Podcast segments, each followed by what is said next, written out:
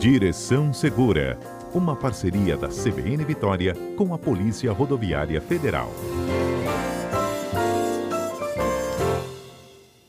Bom, conosco Valdo Lemos e a gente fala sobre mudanças no Código de Trânsito Brasileiro. Uma das dúvidas muito recorrentes de vocês é sobre esse exame toxicológico, mas Valdo, eu não podia deixar de tocar nesse assunto e nesse acidente que chocou em pleno Dia das Mães, não é mesmo? Bom dia, Fernanda, e bom dia aos ouvintes da Rádio CBN. De fato, né, é, por todas as circunstâncias envoltas nesta ocorrência, nesse acidente que infelizmente vitimou uma mãe né, no Dia das Mães, isso acaba tendo um impacto maior, né, pelo horário e pela embriaguez, né, e pela, pela atitude do, do condutor, né, em evadir-se do local e ainda ter a capacidade de voltar, né, para o ambiente da onde ele teria saído da onde continuava, né, tal festa, né. Então, infelizmente, Fernanda, é a questão da alcoolemia, né? Embora a gente já tenha tratado inúmeras e diversas vezes, né? E campanhas que são feitas, né, pelos órgãos de trânsito, ainda, ainda muitas pessoas insistem nessa prática é, criminosa, né, de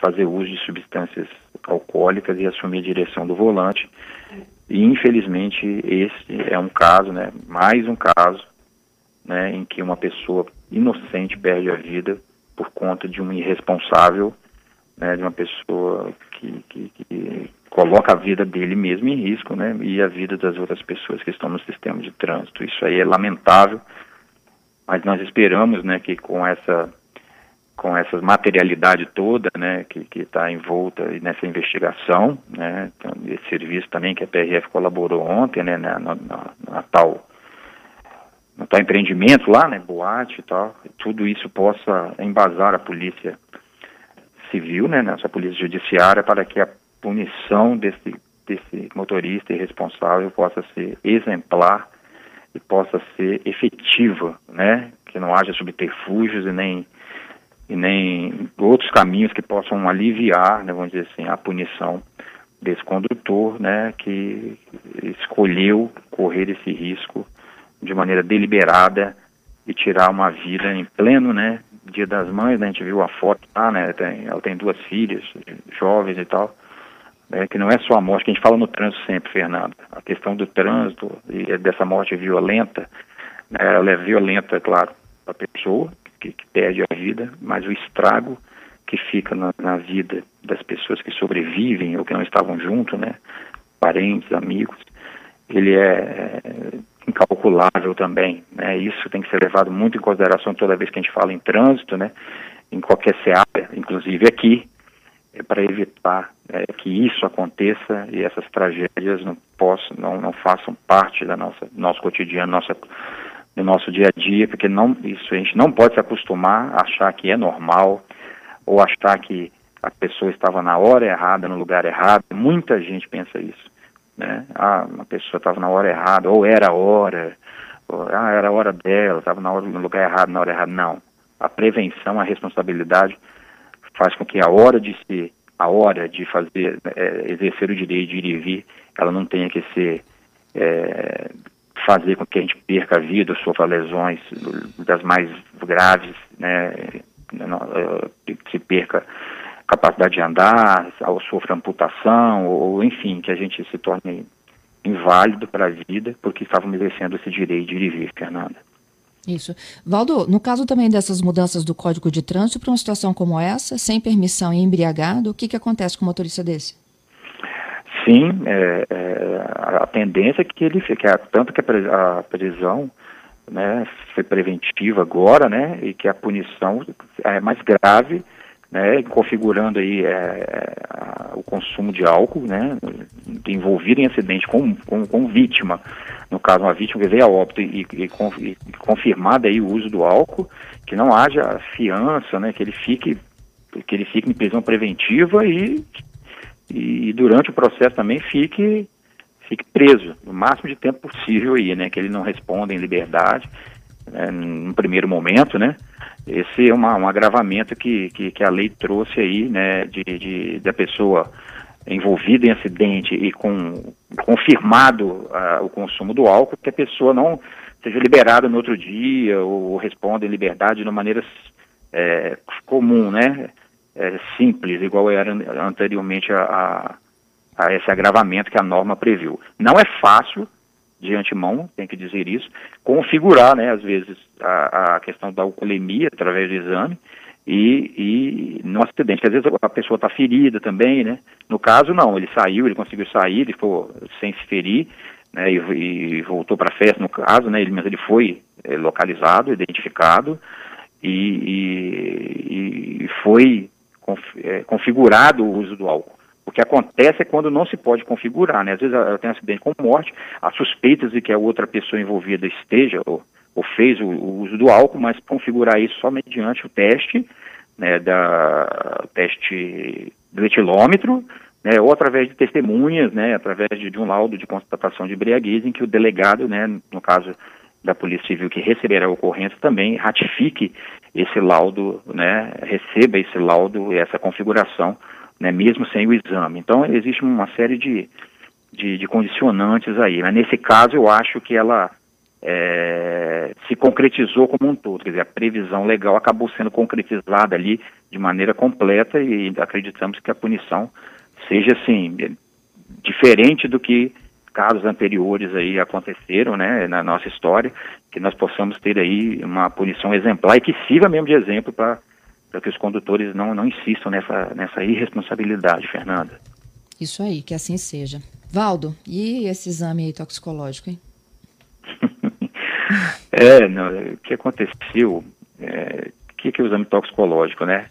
É, é, visa, ele é preventivo, ele tem um caráter preventivo e ele, é, há uma dúvida das pessoas, Fernando, sobre se deve portar o resultado né, através de uma folha de papel. Não é necessário, porque o laboratório credenciado, né, à medida que você faz o exame, faz, colhe o material, existe um prazo de 25 a 30 dias para que o, o resultado seja consignado né, na, na, no prontuário, ali no sistema.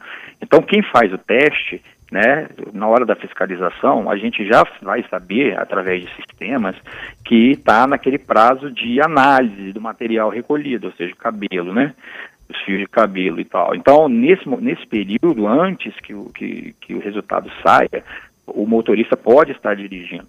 Tá? Esse, é bom deixar claro isso. Esse prazo de recolhimento ele faz parte e de análise. Você já cumpriu o seu prazo. Ele está né, tá esperando o resultado. Então, a partir do resultado, não dando negativo, obviamente ele não pode dar, apontar ali né, resquícios de uso de drogas, de cocaína, de crack, maconha, né, ou afetaminas, né, que esse é o propósito, né, de alcançar esse tipo de, de, desse uso de drogas, desse tipo de droga, dessas variados tipos de droga. Aí vai ser consignado na, na, no prontuário de maneira eletrônica, o, o, laboratório informa o Detran, o Detran vai consignar lá o resultado, né, que terá dois anos e meio de validade, né, como a gente já disse. Então não é necessário você portar fisicamente o resultado, o papel do, resu do resultado toxicológico, que ele já vai direto para o sistema. Né? Lembrando, como já foi divulgado, que os prazos foram alterados, né, foram dilatados, então não há necessidade, por exemplo, a lei estava prevendo que a partir do dia 12 de maio, ou seja, amanhã, né, começasse é, é, a fiscalizar e multar os, os, condutores que não houvessem feito a renovação do, texto, do, do teste toxicológico. Isso foi uhum. é, é, é refeito, vamos dizer assim, esses prazos foram foram foram aumentados, por exemplo, a, a carteira que vence até junho de, de março, até junho desse ano, inclusive a minha, que vence agora no final de maio, né, nós temos até 30 de junho de, desse ano para fazer o teste e a fiscalização iniciará em 1 de julho, 1 de julho de 2021. Até 1 de janeiro de 2022, todas as CNHs que irão vencer né, até o ano de 2024 ter, ter, terão esse, esses prazos prolongados. A gente pode estar tá é, publicando, no, já publicamos até no nosso Instagram, eu acredito que até no Instagram da CBN possa estar também é, essa tabela publicada, né, porque o que acontece? Isso é, é uma tabela de mês a mês ali, a gente falar aqui pode ficar um tanto é, difícil da pessoa entender, mas tá, houve a dilação do prazo e a pessoa tem um prazo maior para estar tá fazendo esse exame. E procurando o laboratório credenciado, né, e o laboratório credenciado informa a realização do teste, que está em análise o teste, e depois o resultado do teste. Claro, não pode dar negativo, né, o problema é, é não dar negativo, né, e também, se você for flagrado com ele vencido, porque é uma penalidade é, agravada, o valor é de R$ 1.467 e ela vai ser uma multa autossuspensiva, né? O que é uma multa autossuspensiva? É aquela que já indica uma suspensão, uma abertura de processo de suspensão, no caso, por três meses do direito de dirigir. A pessoa terá o direito de dirigir suspenso por três meses, em caso de negativo no teste, que vai condicionar que depois desses três meses ele faça um novo teste, né, para, para obviamente dá tem que dar negativo, né? Perdão, Fernando, não pode dar positivo no teste, né? Pode Isso, indicar, tem se indicar, negativo. se indicar positivo, né? Ele vai ter que esperar, é, além da multa e suspensão, ele vai ter que esperar o prazo de 90 dias para fazer um novo teste até que se conforme o negativo, né? Que a janela de detecção é de 90 dias, né? São 90 dias a janela de detecção. Então, é necessário ter esse prazo aí, ser respeitado esse prazo para uma nova coleta, no caso, se confirmar positivo para o uso de drogas né, através do exame toxicológico. Certo, Fernanda? Sim. Bom, eu tenho aqui ó, algumas datas, né? A primeira, por exemplo, é vencimento de março, se você obteve a carteira ou a renovação entre março a junho de 2016 e tinha um mês previsto para a realização do exame toxicológico, era de setembro a dezembro de 2018. Mês de validade indicado de março a junho de 2021. Prazo limite uhum. para a realização do exame é até 30 de junho de 2021 e data para o início da fiscalização, 1 de julho. Exatamente. Né? É o caso que eu, que, em que eu me encontro, né? Minha carteira vence agora 30 de maio.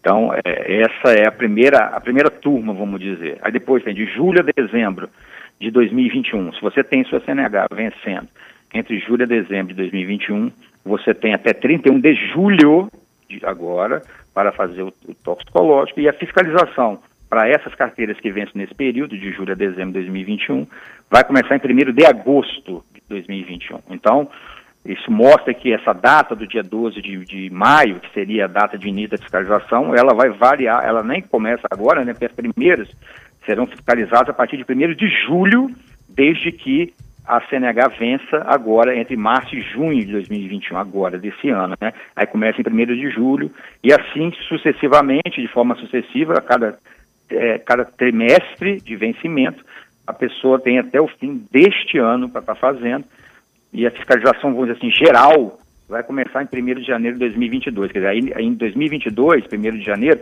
todos já deverão ter realizado. Só que varia de mês a mês agora no segundo semestre, a partir de julho até janeiro do ano que vem, para que as, pessoas, as carteiras que forem vencendo, né, não só esse ano, né, porque é meio confuso, parece confuso, no ano que vem também, 2022, 2023, né, por que isso, Fernanda? Porque o toxicológico, ele vence antes do prazo da, do, da validade da CNH. Validade da CNH até 12 de junho é de 5 anos e, e o toxicológico dois anos e meio. Então, como falei, não casa. Então, por isso o vencimento ele é distinto. O do prazo da CNH para o exame para o exame de saúde, exame psicotécnico, ele, é, ele, ele, ele tem um prazo. E o prazo toxicológico também é de dois anos e meio, varia, né? Seria metade né, do, do da, da, validade da maioria das pessoas até 12 de abril. Depois de 12 de abril, nós temos os prazos diferenciados, não importa se 10, cinco ou três anos, você vai ter que estar fazendo toxicológico. No caso de três anos, não, né? Que são as pessoas com idade igual ou superior a 70, que a validade vai, já vai ser de três anos e a pessoa já vai fazer o toxicológico a cada renovação da CNH automaticamente, aí vai coincidir. Né? Existe essa previsão para condutores acima de 70. Para os condutores com idade inferior a 70, de categoria C, D e E, a cada dois anos e meio será obrigado a fazer o toxicológico, independente se a validade é de 10 ou de 5 anos, Fernando. Parece complicado, mas não é, né? E existe essa tabela que escalonou aí essa, essa, esse limite, prazo limite para a realização de exame, bem como escalonou também o início da fiscalização conforme o vencimento da CNH de, de, a partir de março desse ano até maio de 2024. Quem tem as CNHs vencendo nesse prazo, a partir de março de 2021 até 2024, existe um escalonamento para fazer de datas máximas para fazer o exame e também de início da fiscalização. Fernando. Isso aí.